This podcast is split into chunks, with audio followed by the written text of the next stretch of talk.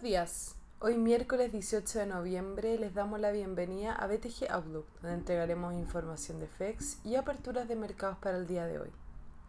El tipo de cambio abre en 762,25 bajo el cierre de ayer, con las bolsas globales avanzando levemente luego de las caídas de ayer y con los inversionistas esperando nuevos catalizadores. Tras el rally de las últimas semanas, impulsado por positivos resultados en los ensayos de las vacunas en las últimas semanas, y en medio de un aumento de casos en distintas ciudades de Europa y Estados Unidos. En Chile, el PIB del tercer trimestre se contrajo menos 9,1% interanualmente, en línea con las expectativas que eran de menos 9,2%, mientras que contra el trimestre previo mostró una expansión de más 5,2% versus el más 4,9% esperado.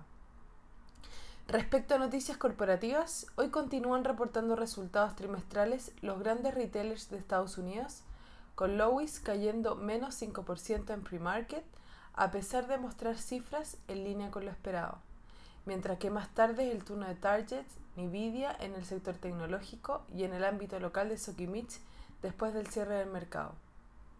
El Eurostock 50 avanza más 0,2%, y los futuros en Estados Unidos adelantan una apertura positiva. Por su parte, en Asia las bolsas cerraron mixtas, con el Nikkei retrocediendo menos 1,1%, la bolsa de Hong Kong rentando más 0,5% y el CSI 300 de China plano. Los commodities transan al alza, con el cobre ganando más 0,9% y el petróleo WTI más 1,0%. La moneda estadounidense a través del dólar index se debilita por quinto día consecutivo, mientras que el euro se fortalece más 0,08% respecto al dólar.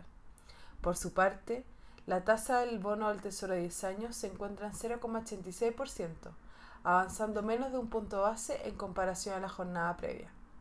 Respecto a datos en Estados Unidos, la agenda no tiene mayores eventos con la publicación de los inicios de vivienda. El tipo de cambio opera en 761,5 hasta ahora, con el dólar a nivel global debilitándose, las monedas emergentes mayormente positivas y el cobre avanzando. En cuanto a los técnicos, la próxima resistencia se encuentra en 765 y luego 768.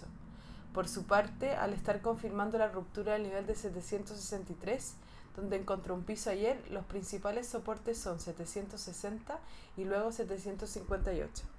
Muchas gracias por habernos escuchado el día de hoy. Los esperamos mañana en una próxima edición.